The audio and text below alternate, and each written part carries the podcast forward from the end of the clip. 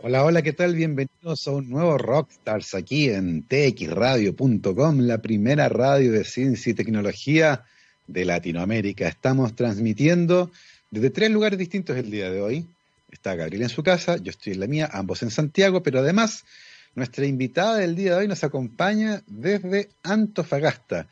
Hoy día estaremos conversando con Olga Hernández Gallo, profesora general básica, licenciada en educación de la Universidad de Los Lagos, con un postítulo eh, tiene mm, eh, estudios en, eh, perdón, un magíster en educación, convención y gestión y liderazgo educativo y además diplomada en psicología y educación de alumnos con talentos académicos y actualmente es directora del proyecto asociativo regional Explora de Antofagasta. Así que de todo eso estaremos conversando el día de hoy. Olga, bienvenida a Rockstars. Hola Gabriel, muchas gracias por la invitación.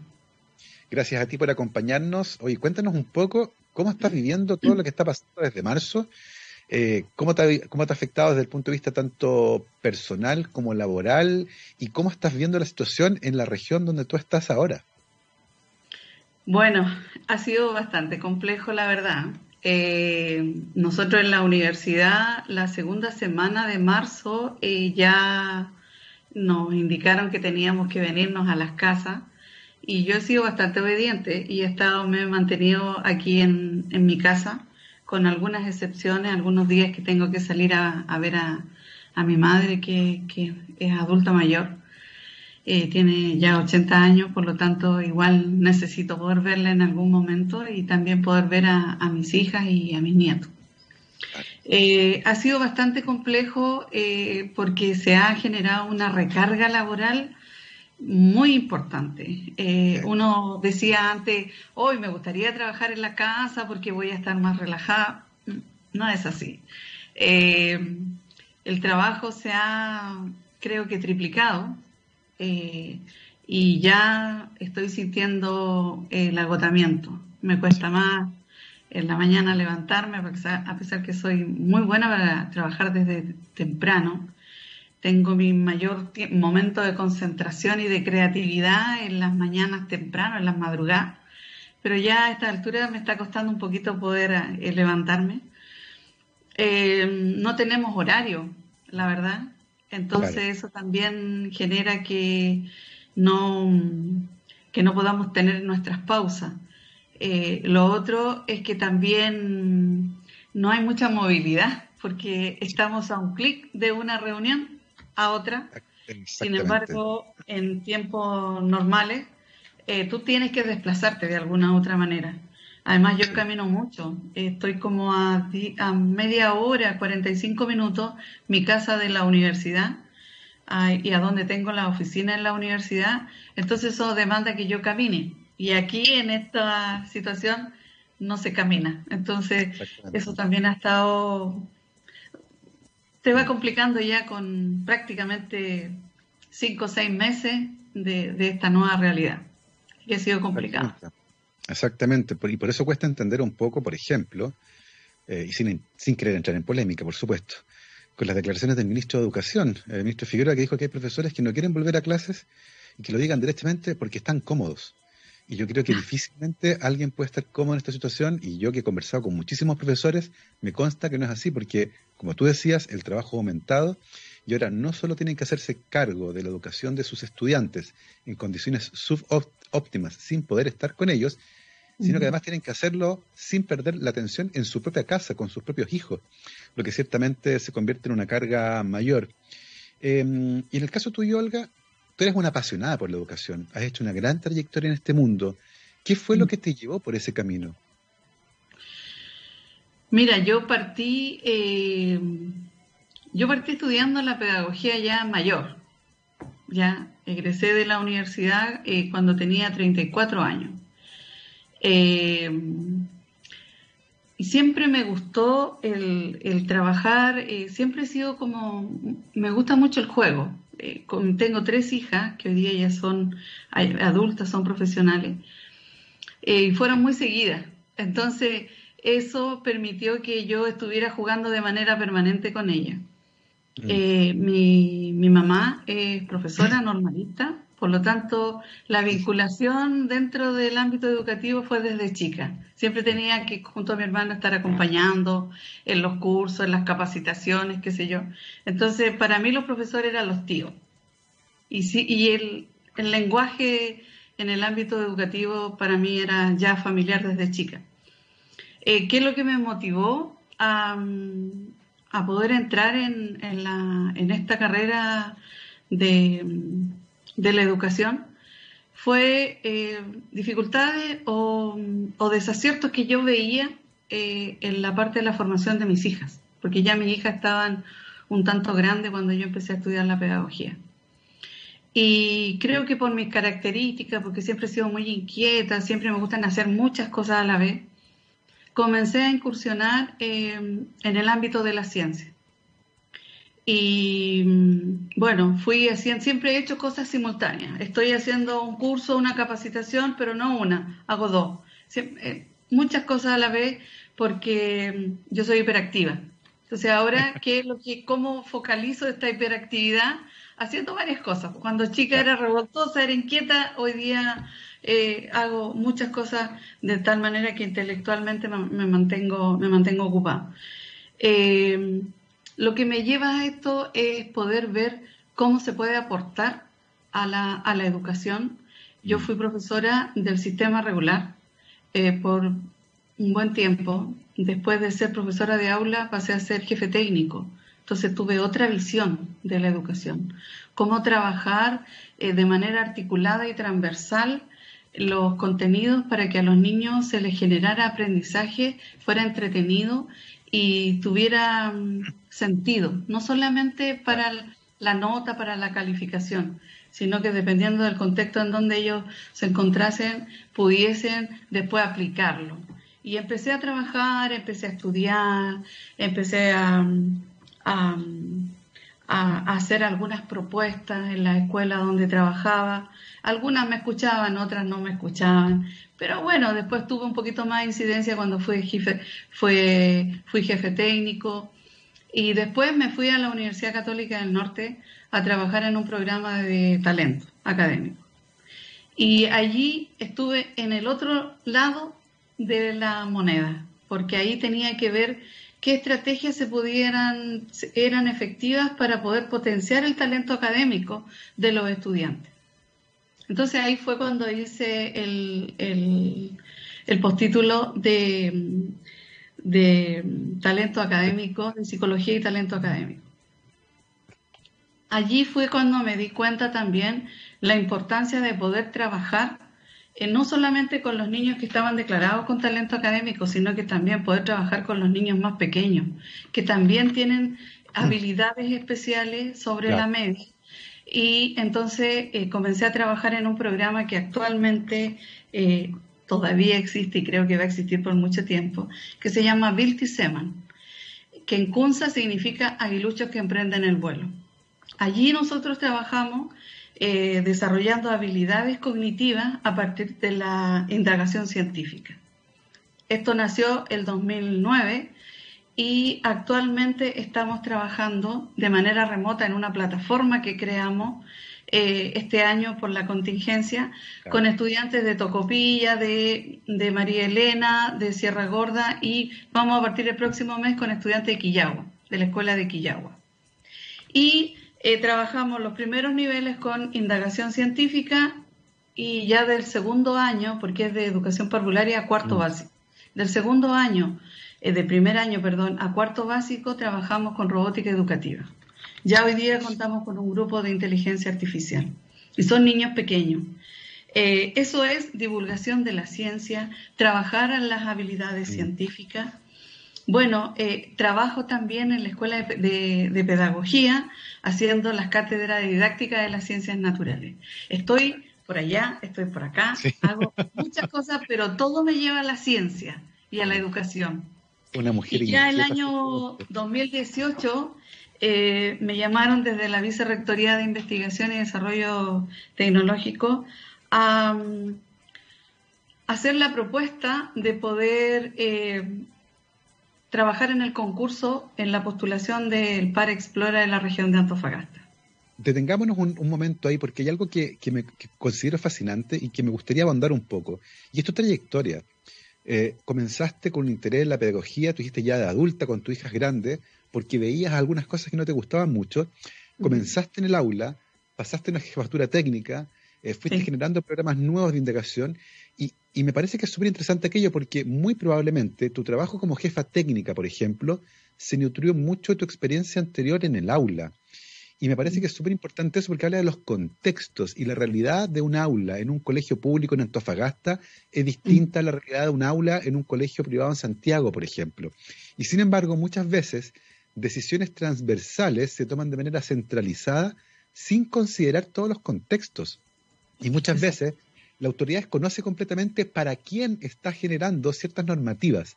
En ese sentido, ¿qué valor le otorgas tú justamente a esa trayectoria que te ha permitido conocer cómo funciona finalmente el sistema para generar iniciativas que tengan efectivamente un impacto y que no terminan siendo cosas que es imposible aplicar porque en las comunidades no hay dónde hacerlo o porque los niños no tienen, por, cualquier motivo en el fondo. ¿Cómo, ¿Cómo valoras tú ese conocer desde adentro de la educación para poder ir lentamente cambiándola? Mira, eh, es tremendamente importante saber los contextos. O sea, saber, eh, yo he trabajado tanto en escuelas de alta vulnerabilidad como en colegios particulares pagados. Y las problemáticas no son tan diversas. Lo que pasa es que en unas se tapan y en otras no. Salen a la luz rápidamente. Em, creo que eso es lo fundamental, el poder saber el contexto, el poder tener vocación, el poder tener la pasión de, y saber que tú puedes generar un aporte. Eh, a partir de todo el trabajo que, he desarrollado, hoy día estamos trabajando también en un proyecto FIC de Fondo de Innovación Regional que se adjudicó el año 2018 y que estamos ejecutando este año. Eh, y estamos haciendo la transferencia de este modelo BILTI que te, que te comento, que es de indagación científica en primeras edades, eh, para 77 profesores de todas las localidades de nuestra región. Son nueve localidades de la región y estamos trabajando con profesores de siete localidades, educadoras de párvulo y profesores. Y es sumamente importante escuchar al profesor, saber cuál es la necesidad que tiene el profesor, cuál es la, eh, territorialmente, qué es lo que importa, que los objetivos de aprendizaje se tienen que vincular al territorio, los libros de estudio se tienen que relacionar directamente con el contexto, porque si allá en, Quillagua le hablan de mm, la especie endémica y en un libro de clase y aparece la araucaria, al niño no le hace clic, al niño no le da sentido. Entonces, ¿qué es lo que estamos trabajando nosotros en este fondo, eh, con este mm, proyecto que se llama KELAR, que significa en Kunza eh, energía? Que es la energía que tiene el profe para dar a la educación, eh, estamos haciendo un, barrido completo con mentorías relacionadas con innovación educativa, indagación científica, neurociencia en contexto educativo, gamificación, psicología eh, y educación positiva. Esto, estas eh, mentorías van a, entregarle al profesor las herramientas para que contextualicen el proceso de aprendizaje y ese proceso de aprendizaje sea significativo. Lo que se busca con la contextualización, que para mí es sumamente importante, es generar en los niños habilidades. El contenido viene por añadidura y eso es lo que la autoridad no entiende. Eso es lo que, lo que las personas que están detrás de los escritorios no comprenden muchas veces. Y eso es lo que también al profesor le molesta. El mm. profesor no solamente hoy día está en una situación de carga laboral, el profesor siempre ha estado con una recarga laboral, en donde se le da énfasis, por ejemplo, a las evaluaciones estandarizadas. ¿Cómo puedo estandarizar yo una evaluación si el contexto de cada escuela es distinto? Exactamente, que son problemáticas que durante mucho tiempo los profesores han intentado visibilizar, pero que ha costado mucho que lleguen a la parte donde se toman decisiones y por lo tanto eso ha retrasado probablemente cambios que podrían ir en beneficio de la formación de todos los niños. Y aquí, eh, obviamente en la educación el cambio no puede ser instantáneo, es un proceso largo, entonces de repente se cambian cosas que vas avanzando y quedan truncas y entonces hoja cero. Vuelta. Podemos avanzar. Sí, es verdad y es lamentable, por cierto. Oye, en ese contexto, y ya llegando al final de, de tu trayectoria académica, tú nos contabas que te habían convocado para armar una propuesta de proyecto que es sumamente interesante y que se vinculaba con los proyectos asociativos regionales de Explora. Cuéntanos un poco cómo, cómo fue ese proceso y, para quienes no lo conozcan, ¿qué es un proyecto asociativo regional de Explora? Bueno, eh, actualmente el PAR Explora Antofagasta pertenece al Ministerio de Ciencia y Tecnología, Ciencia, Tecnología, Conocimiento, Conocimiento e Innovación. ¿Ya? Eh, bueno, nosotros lo que, lo que hacemos es eh, desarrollar actividades valorando la fortaleza y las potencialidades de la región en el ámbito de la ciencia y la tecnología. Eh, ese es el sello que nosotros le hemos, le hemos dado como, como par de la región. Pero cada una de, las regiones tiene un sello en específico, cómo divulga a partir de sus contextos la divulgación y la ciencia, a partir del trabajo con estudiantes, de los más pequeños hasta los eh, de enseñanza media, cómo involucramos a, la docencia, también a los profesores en, esta divulgación. Eh, también trabajamos con científicos, con académicos de todas las universidades y de, y de los centros de estudios superiores que hay acá en nuestra región. No solamente trabajamos con, con profesionales de la Universidad Católica del Norte, sino que trabajamos con profesionales de la Universidad de Antofagasta, de la Pedro de Valdivia, eh, de la Santo Tomás, AIEP, INACAP. Todos los profesionales se ponen al servicio porque se entiende que hay investigadores, hay información que, ya se tiene, pero cómo esa información, cómo esa investigación puede ser bajada a los estudiantes y a la comunidad en general. Entonces trabajamos mucho eh, la efectividad de la del divulgador científico, cómo de lo complejo lo explicas y lo entregas de manera simple. Eso es un poco general lo que hacemos nosotros como para explorar. Ahora, ¿cómo lo postulamos? Bueno, fue una carrera así titánica, porque tuvimos como 15 días, tres profesionales trabajando en aquello. Una, una de las profesionales de la Vicerrectoría de Investigación y Desarrollo Tecnológico de la universidad otra es la otra profesional es que es la que actualmente es la coordinadora ejecutiva del, programa. Y bueno, ¿y quién habla? Eh, la creatividad ahí fue porque tuvimos que, crear propuestas que fueran después posibles de ejecutar. Exactamente. afortunadamente el año pasado las pudimos ejecutar, a excepción de dos, que fue una que era para el PIPE, Programa de Primera Infancia dirigido a educadoras de párvulo, y el otro que era el Campamento Profesores. No lo pudimos hacer porque esto estaba en, programado el campamento para enero y el, y el, el PIPE estaba programado para octubre, también el Congreso eh, de Investigación Escolar, que estaba justo para el 22 de octubre y por el estallido social no lo pudimos hacer, pero sí lo hicimos ahora en mayo, de manera ah, virtual. Y fue súper exitoso y cumplimos con todos los, indicadores que nos habíamos trazado. Eh, primero fue el estallido, después la pandemia, pero hoy día estamos haciendo todas nuestras actividades de manera virtual. Mm. Eh, finalmente, esta, esta, esta, este confinamiento ha generado poder tener otras oportunidades.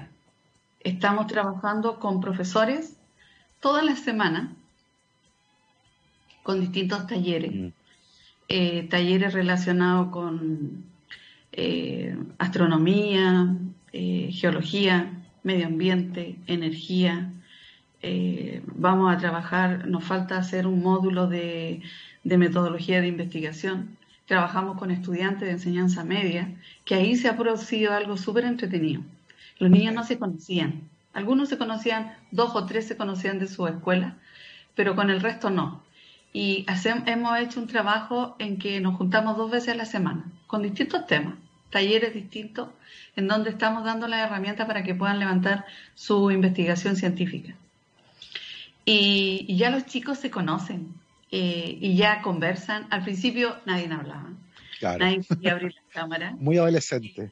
Claro, pero hoy día ya se conocen, eh, están compartiendo, porque no hacemos grupos de acuerdo a, lo que ellos indican, sino que los grupos son aleatorios. Al que le toca, le toca. Y fíjate que, ha sido bien bonito. También los chiquillos han estado manifestando eh, sus necesidades desde, desde el encierro, cómo algunos se sienten, eh, que algunos están angustiados, otros tienen pena, otros no han visto a sus pololos, a sus pololas, y esto ha servido también eh, no solamente para, trabajar la ciencia y la tecnología, sino que también para trabajar un poco con, estos estudiantes que son de primero a cuarto medio. Ese es el rango que estamos trabajando en, en los talleres. Así que ha sido bastante agotador, pero igual quedamos después de los talleres cuando termina, terminan las entrevistas. Nos quedamos con el equipo y analizamos, porque esa es una de las costumbres que tengo, es que evaluamos siempre. Una actividad se termina y la evaluamos, aunque sea muy dura la realidad que nos toque analizar, pero la evaluamos para poder mejorarla. Eh, y nos quedamos con ese sabor rico, porque los chiquillos ya están hablando de investigación, estamos viendo la línea investigativa que puedan, probable línea investigativa que puedan seguir, pero también estamos viendo a las personas, que para mí eso es sumamente importante, poder hacer que la ciencia y la tecnología no solamente desarrolle investigación, sino que también desarrolle las capacidades de las personas. Exactamente, porque se nos olvida que la ciencia la hacen mujeres y hombres, no son robots y son, eh, por lo tanto, individuos complejos y hay que abordarlo de manera integral. Estamos conversando esta tarde con Olga Hernández Gallo, que es profesora general básica con una vastísima y exitosa carrera en el mundo de la educación y que actualmente está trabajando como directora del proyecto asociativo regional Explora de Antofagasta, proyecto que lideró, diseñó, postuló y actualmente está liderando en su ejecución. Y a la vuelta de esta pausa musical vamos a estar hablando de algunos de los hitos de este proyecto, cómo se vincula con, por supuesto, la región. Hemos hablado mucho de los contextos, qué es lo que están haciendo, cómo están afrontando la contingencia y qué es lo que viene en el futuro. Nosotros aquí en rockstarsdetxradio.com, científicamente rockera, vamos a irnos con Jimi Hendrix. Esto se llama All Along the Watchtower. Vamos y volvemos. 12 con 34, jueves 13 de agosto del 2020 y estamos de vuelta aquí en rockstarsdetxradio.com, científicamente rockera, haciendo el programa en tiempo de pandemia hace rato, tiempo en el que los establecimientos educacionales han tenido que adaptarse rápidamente a las clases a distancia, teniendo en muchos casos que desarrollar nuevas habilidades. En efecto educativo y en unión con Core Skills, usando su experiencia de 15 años, crearon Aula del Futuro, un completo programa de apoyo que incluye tecnología especializada, servicios adecuados y seminarios en línea para capacitarlos en estas nuevas habilidades y apoyarlos en sus necesidades más urgentes. Para más información visiten la página www.efectoeducativo.cl. Los encuentran también en Facebook y como arroba efecto educativo en Twitter y y también en Instagram. Y el día de hoy estamos conversando con Olga Hernández Gallo, profesora general básica apasionada por la educación, con una larga y exitosa trayectoria en el mundo de la educación. Pasó por todo lo que puede pasar, el aula, la jefatura, los proyectos independientes y finalmente le encomendaron el año pasado, eh, ahí estuvimos hablando un poco de eso, que presentar este proyecto asociativo regional Explora proyectos que se adjudicaron y que están ejecutando con bastante éxito. Eh, Olga, cuéntanos un poco, eh, teniendo en cuenta tu trayectoria, por supuesto, que conoce muy bien la realidad de la educación en la región y lo que están haciendo actualmente con el PAR. Eh, ¿Cómo ves el desarrollo de la ciencia y la tecnología actualmente en la región de Antofagasta, que es una región con un potencial enorme, tanto mirando hacia arriba como mirando hacia abajo, en el océano y también en la tierra? ¿Cómo, ves eso tú en los últimos años? ¿Cómo ha cambiado? Bueno, yo creo que hemos ido eh, avanzando en, el proceso de conocimiento, eh, porque hay que partir conociendo para después luego aprender, eh, en el conocimiento de la riqueza que tenemos nosotros en, en nuestra zona.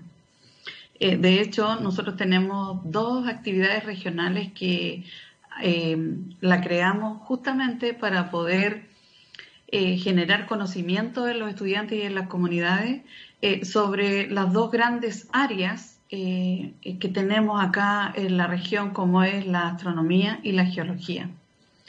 Por eso eh, creamos nuestra actividad regional que se llama Astrogeo. Allí nosotros potenciamos con profesionales de la región y algunos profesionales a nivel nacional eh, actividades en donde puedan conocer la inmensidad y la riqueza que tiene nuestro cielo y también lo potente que es eh, la geología en base a, todas las características de la, de la riqueza que tiene en el ámbito eh, de las rocas, de los minerales. No en vano es una de las zonas más importantes mineras que tiene el país. Entonces eso también nosotros lo, potenciamos, pero no desde el punto de vista solamente de la, de la minería en general, sino que del estudio de, nuestra tierra. Eh, también tenemos otra actividad importante eh, regional que es el eh, laboratorio al aire libre. Nosotros tenemos un laboratorio inmensamente grande al, al aire libre. Tenemos las costas, tenemos eh, arriba eh, la, cordillera, tenemos los volcanes, que muchas veces no se habla y no se relaciona mucho la región con los volcanes porque ah, San Pedro hacia arriba están los volcanes, pero es segunda región. Nosotros articulamos de tal manera todo nuestro trabajo eh, territorial de, de, forma que no se, no se nos vaya ninguna localidad la región de Antofagasta tiene nueve localidades y nosotros, como Par Explora, tenemos al menos dos actividades de Explora ejecutándose en cada una de las localidades. Esto quiere decir que todas las escuelas participan, que todas las comunidades participan de una forma u otra con nosotros. Y no es que nosotros vayamos a golpear la puerta y decir, por favor, queremos trabajar con ustedes. No, ya nos buscan, nos llaman y nos dicen, mira, en esta localidad podemos hacer esto. O si nosotros vamos y preguntamos, ¿podría ser? Vamos con una idea. Los profesionales nos dicen, sí, podría ser, pero además podemos potenciar esta otra área. Entonces creo que la ciencia y la tecnología, desde mi punto de vista como profesora, la hemos ido potenciando, pero nos falta mucho todavía. Nuestro objetivo como Par Explora Región de Antofagasta es desarrollar habilidades científicas en los estudiantes, eh, en las niñas, los niños, pero también acercar la ciencia a todas las personas, que cada una de las personas habitantes de nuestra región comprenda que la ciencia está en todas partes. Lo que hoy día estamos haciendo es ciencia, porque estamos hablando de procesos. Eh, también estamos trabajando con la tecnología a partir de esta, esta, esta forma de que, en que nos estamos comunicando. Por lo tanto, la ciencia y la tecnología está en todas partes y nuestra obligación es, es que esté para todos y para todas, en todas partes. Eh, hemos avanzado, pero creo que nos falta mucho. Sí, claro, que es una tarea bastante compleja, por cierto. Y, y algo súper interesante lo que tú contabas, y tiene que ver con la riqueza en términos de laboratorios naturales, por ejemplo, que hay en la región. Mirando hacia arriba, mirando hacia abajo, mirando en el océano, es efectivamente un mundo donde ir a buscar preguntas interesantes, pero muchas veces el estar inmersos en el territorio lo invisibiliza un poco, como que estamos tan acostumbrados a que esté ahí que al final lo damos por sentado y no nos hacemos muchas preguntas. ¿Cómo cambia la percepción de los estudiantes, por ejemplo, con respecto a su entorno, cuando ustedes les empiezan a mostrar y redescubren el territorio donde están y se dan cuenta de la enorme riqueza natural y de las preguntas tan relevantes que están escondidas ahí? Sabes que a partir de tu pregunta me vienen a la mente los comentarios del chat que hacen los chiquillos cuando tenemos los talleres. Uy, no sabía que esto se podía hacer. Uy, qué entretenido. Con eso creo que te doy respuesta, porque de verdad es que trabajar en este ámbito científico vinculado directamente con la educación y con la academia permite abrir un abanico de posibilidades ya no es una mirada tan sesgada, sino que el abanico se abre y tienen posibilidades de investigar y de desarrollar la ciencia y la tecnología en lo más mínimo. El año pasado nos presentaron un proyecto los chiquillos de San Pedro sobre bebederos de perros. Y nosotros dijimos, mm, pero ¿y esto qué tiene tanto de ciencia? A ver, empecemos a investigar. Y en la medida que empezaron ellos a presentar el proceso de su trabajo, el bebedero de, de perro era una parte de todo el proceso de la investigación, porque ellos empezaron a ver la sequía, empezaron a ver las dificultades, la, la responsabilidad de los, con respecto a la tenencia de animales. O sea, eh, comienzas con una parte, pero hay muchas aristas que te pueden abrir la, las posibilidades de investigar otras áreas. Y eso es lo bonito. Además, eh, Gabriel, indicarte que las investigaciones que se desarrollan por parte de los estudiantes nace de la necesidad de los estudiantes. No lo imponemos nosotros, no lo imponen los profesores y no lo imponen los científicos. Todos nosotros nos ponemos al servicio de ello. Y creo que allí es donde está la clave y el éxito que tenemos con, los estudiantes y el vínculo que se está generando. Yo no soy, siempre lo digo, no soy una persona muy de piel, no soy una persona muy de, de estar abrazando y de hacer cariño como persona, pero como profesora soy distinta. Entiendo que la visión importantísima del rol del profesor eh, para poder generar aprendizaje significativo es la cercanía y la preocupación con y para los estudiantes. Los adultos ya estamos armados. Lo que hay, el proceso que interesa son los estudiantes. Quizás tenga una visión muy distinta a otros directores de pares regionales, pero creo que la diferencia está en que soy profesora. No, es súper relevante, porque además es importante conocer al público con el que están hablando, cuáles son sus necesidades, cómo se vinculan con el mundo, cómo, cómo establecen sus relaciones con los pares. Es tremendamente relevante, ciertamente. Eh, y en ese sentido hay, una, hay un ejercicio que parece fundamental, porque la misión que ustedes tienen no es enseñarle cosas a los niños. La misión que ustedes tienen es mucho más compleja, es enseñarles a pensar, eh, qué es lo que oculta justamente este método científico, esta, esta ansia por entender un poco mejor el mundo, haciendo preguntas. Eh, en, el tiempo que has llevado tú en esta área, particularmente en la indagación, eh, ¿cómo visualizas estos cambios en la actitud de los estudiantes frente a lo que se espera del aprendizaje? Porque inicialmente se espera, ellos lo ven así, que sepan cosas, pero con el tiempo, cuando uno empieza a aplicar estas otras metodologías, empiezan a cachar que uno no quiere que sepan cosas, uno quiere que empiecen a pensar y a generar conocimiento nuevo. ¿Cómo has visto tú ese cambio en la actitud de los estudiantes a medida que ustedes los involucran en este tipo de actividades? Hay mucha motivación, hay mucho interés, hay muchas ganas, hay mucho corazón, hay, hay ganas, muchas, muchas, muchas ganas. Nosotros como Par Explora, este es nuestro segundo año de ejecución, por lo tanto eh, hemos tenido un grupo que, que ya eh, mostró sus investigaciones, eh, como te decía, de manera virtual. Nosotros podríamos haber dicho no vamos a hacer el Congreso, pero era necesario que los niños cerraran ese círculo porque habían dedicado mucho tiempo junto a sus profesores y a los asesores científicos el año pasado y que por distintas razones que, que, escapaban de, nuestra voluntad y de la voluntad de ellos no lo pudimos hacer.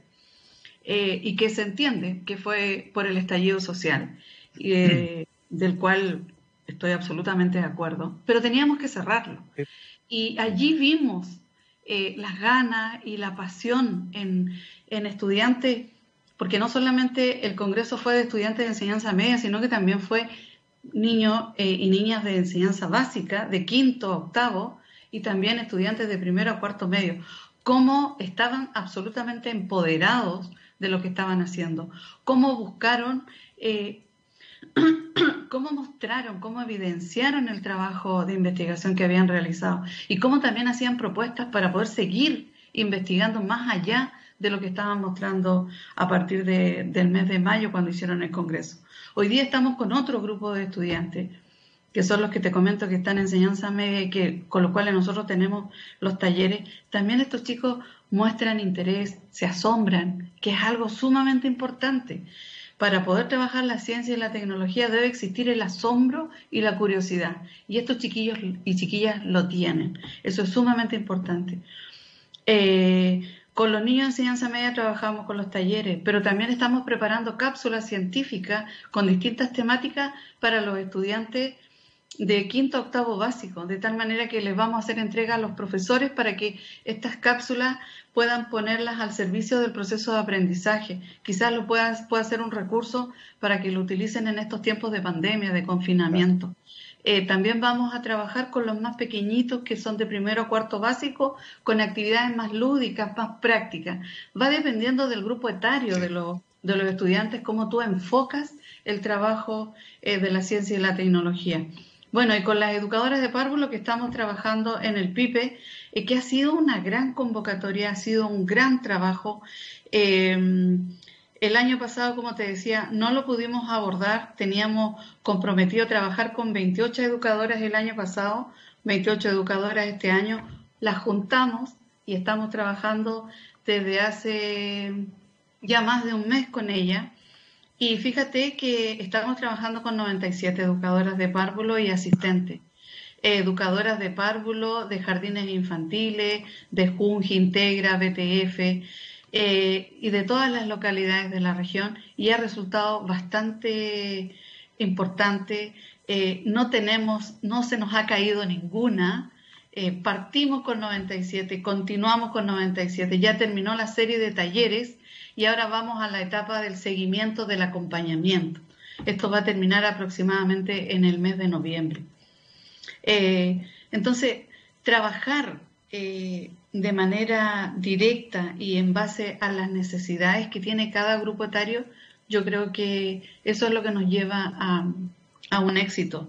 Y también preocuparnos de que lo que se está aprendiendo sea algo que le sirve y que lo pueda poner al servicio, como te decía recién. Yo a veces soy, siento que soy como un poco repetitiva con esto, que el aprendizaje sea experiencial, que el aprendizaje sea vivencial, que tenemos que generar aprendizaje significativo, pero si nos pasamos al contenido, a que ellos solamente recepcionen, no sirve nada. Exactamente, exactamente. Y, y, hay una cosa que es súper desafiante porque muchas de las actividades que ustedes hacen requiere justamente estar cerca de ellos. Y sin embargo, tú lo dijiste, desde el estallido social eso cambió completamente. Muchas de las actividades tuvieron que hacerse en un formato online. El, la final del, del, Congreso cierto regional se hace. Estuve yo el otro día en, en la final del Par Explora de Santiago, uno, de los tantos que hay en Santiago, eh, que se hizo por Zoom. Eh, ¿cómo, ¿Cómo fue ese desafío de redirigir todas las actividades que ustedes tienen a un formato no presencial? Eh, trabajamos siempre mucho con diagnóstico nosotros. El primer diagnóstico que hicimos para poder ejecutar este congreso virtual fue preguntarle a los profesores, hacer un barrio y preguntarle a los profesores, primero, la conectividad. No, primero es cómo están. Acá.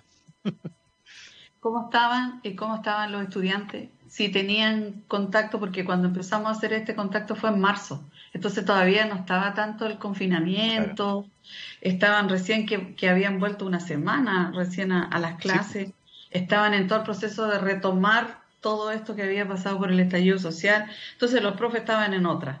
Entonces nosotros queríamos saber cómo estaban primero y cuál era el, vínculo con el trabajo que estaban haciendo con los estudiantes, que no son regularmente de su sala de clases, sino que son estudiantes que les gusta la ciencia, por lo tanto habían investigado. Eh, bueno, ya los profes nos empezaron a decir que estaban con, perdón, que estaban con, eh, que estaban ya trabajando con los chiquillos y las chiquillas y vino la pandemia, por lo tanto dijimos, ya, ¿qué hacemos? Eh, preguntemos cómo está la conectividad, porque es la primera, lo primero que teníamos que tener claro. Eh, consultamos la conectividad, los profes nos empezaron a indicar cómo estaba, qué sé yo, después previendo eh, que cuidáramos no, no se juntaran los estudiantes. Entonces teníamos que ver cómo íbamos a trabajar con los estudiantes de manera paralela y de manera separada y además el profesor, porque el profesor también es importante. Bueno, teníamos varias investigaciones, no se pudieron presentar todas, pero fundamentalmente una porque habían investigaciones de estudiantes que el año pasado estaban en cuarto medio, por lo tanto hoy día ya no están en el sistema escolar. Y lo otro es que eh, algunos no tenían, en algunas localidades, no tenían conectividad. El equipo de trabajo en el que yo dirijo es un equipo multidisciplinario y, muy comprometido. Por lo tanto, entre todos nos empezamos a repartir las tareas y empezamos a buscar eh, la forma de cómo trabajar. La plataforma común y corriente que todos usan, Zoom. Y ahí empezamos a trabajar. Empezamos a, convocar a los chiquillos con las chiquillas, sus profesores. Empezamos también a convocar a los asesores científicos y también a los evaluadores. Porque los evaluadores estaban listos, pero para el año pasado. ¿Qué pasaba hoy día con esta situación actual en que no tienen los tiempos como para decir voy a estar toda una mañana, porque estamos todos con los tiempos muy, muy acotados.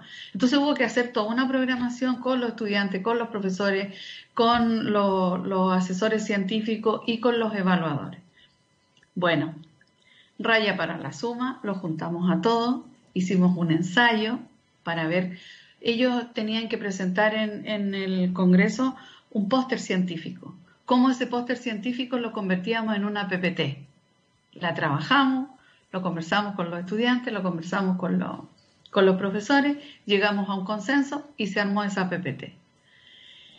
Tratamos de llegar a hacer todo, todo lo que teníamos que haber hecho de manera presencial, lo hicimos de manera virtual. Y fuimos el primer par eh, regional en la historia en hacer, ejecutar el, eh, el Congreso eh, eh, de Investigación Escolar en el, en el país, bueno, y en la historia, porque nos lanzamos. Somos, yo personalmente soy muy arriesgada. Me gusta el riesgo, pero con, tomando todas las precauciones eh, había y por haber, de tal manera que los niños se sintieran bien, se sintieran cómodos y que finalmente mostrasen todo el trabajo que habían hecho, porque si no hacíamos el Congreso, se iban a quedar sin presentar la última parte, que en la divulgación científica es tremendamente importante comunicar su investigación. Y el Congreso, esa etapa eh, es la que cubre. Qué notable eso y qué, y qué enorme trabajo este redirigir todo lo que está planeado de una forma para hacerlo otra distinta. Con razón, tú nos contabas al principio, estabas cansadísima porque imagino que el estrés, además de preocuparse de que todo funcionara, de coordinar todo, porque hay tantas cosas que pueden salir mal en estas circunstancias, lo hace tremendamente complejo. Oye, Olga, cuéntanos un poco, eh, considerando la actual situación del país eh, y las actividades que ustedes tienen planificadas, ¿Cómo se viene el, futuro del parque? ¿Qué tipo de actividades tienen en mente? ¿Cómo han ido trabajando? ¿Cómo han ido adaptando a este nuevo escenario? Pensando particularmente ahora en lo que viene para adelante. Bueno, como te decía, eh, nos queda la, etapa de seguimiento y cierre del PIPE, ¿ya? Que programa de primera infancia.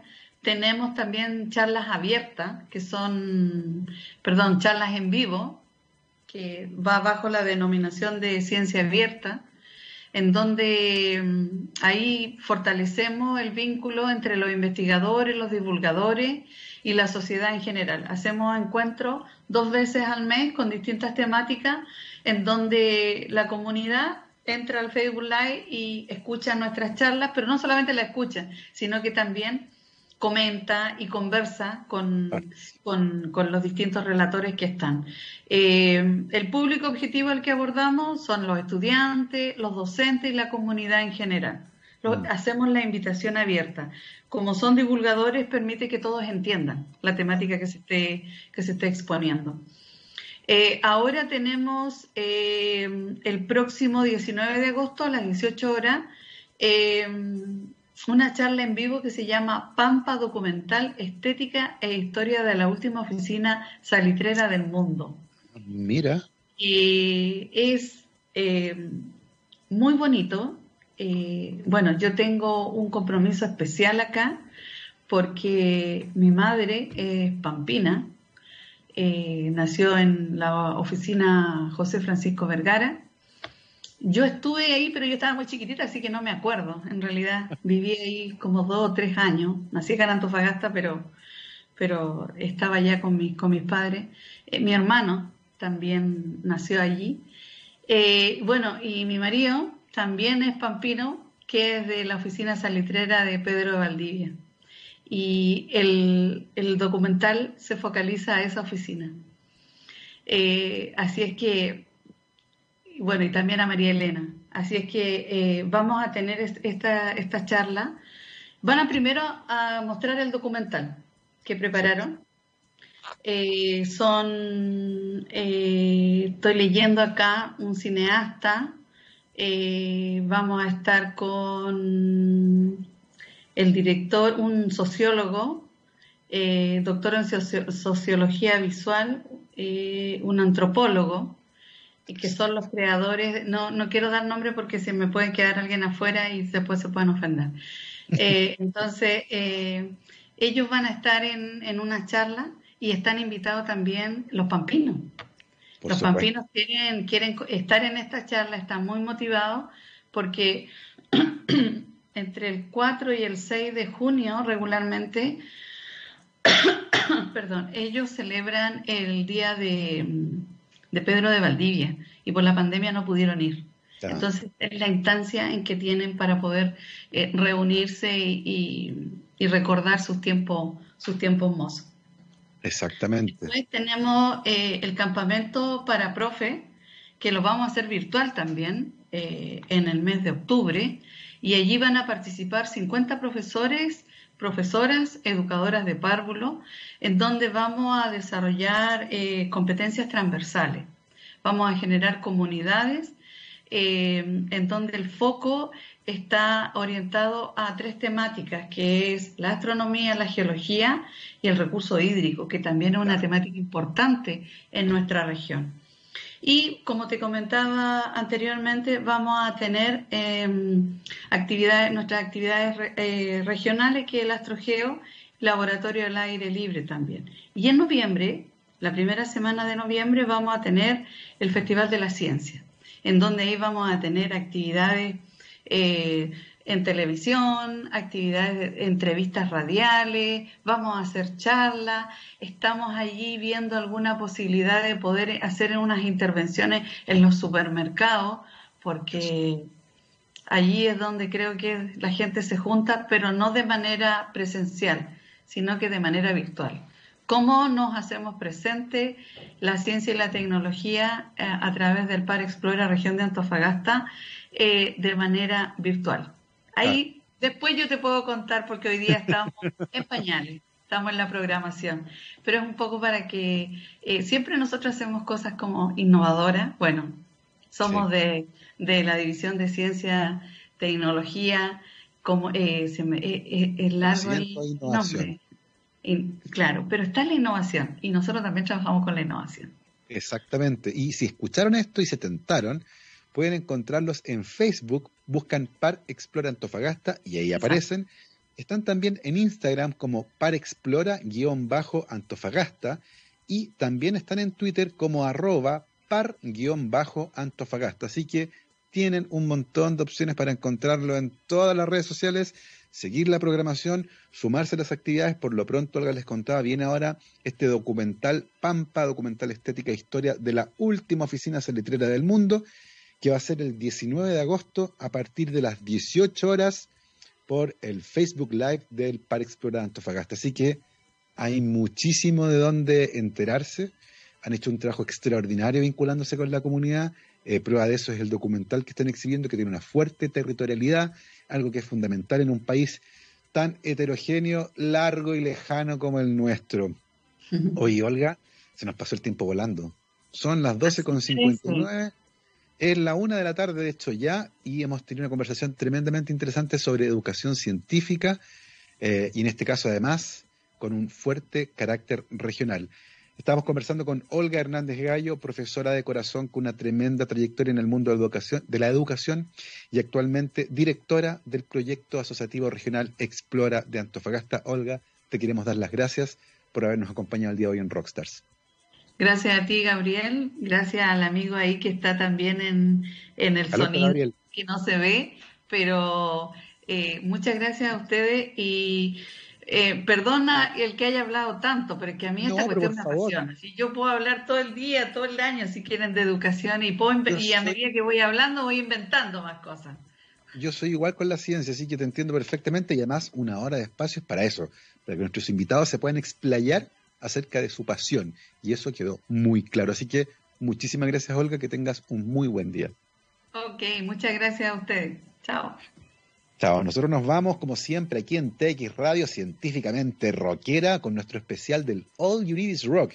Y el día de hoy me voy a dar un gustito personal porque es una de mis bandas favoritas y de hecho el, el playlist lo hice yo, el setlist del día de hoy. Vamos a escuchar a esta fantástica banda que se llama The Black Keys y nos vamos con Gold on the Ceiling. Chao, chao, que estén bien.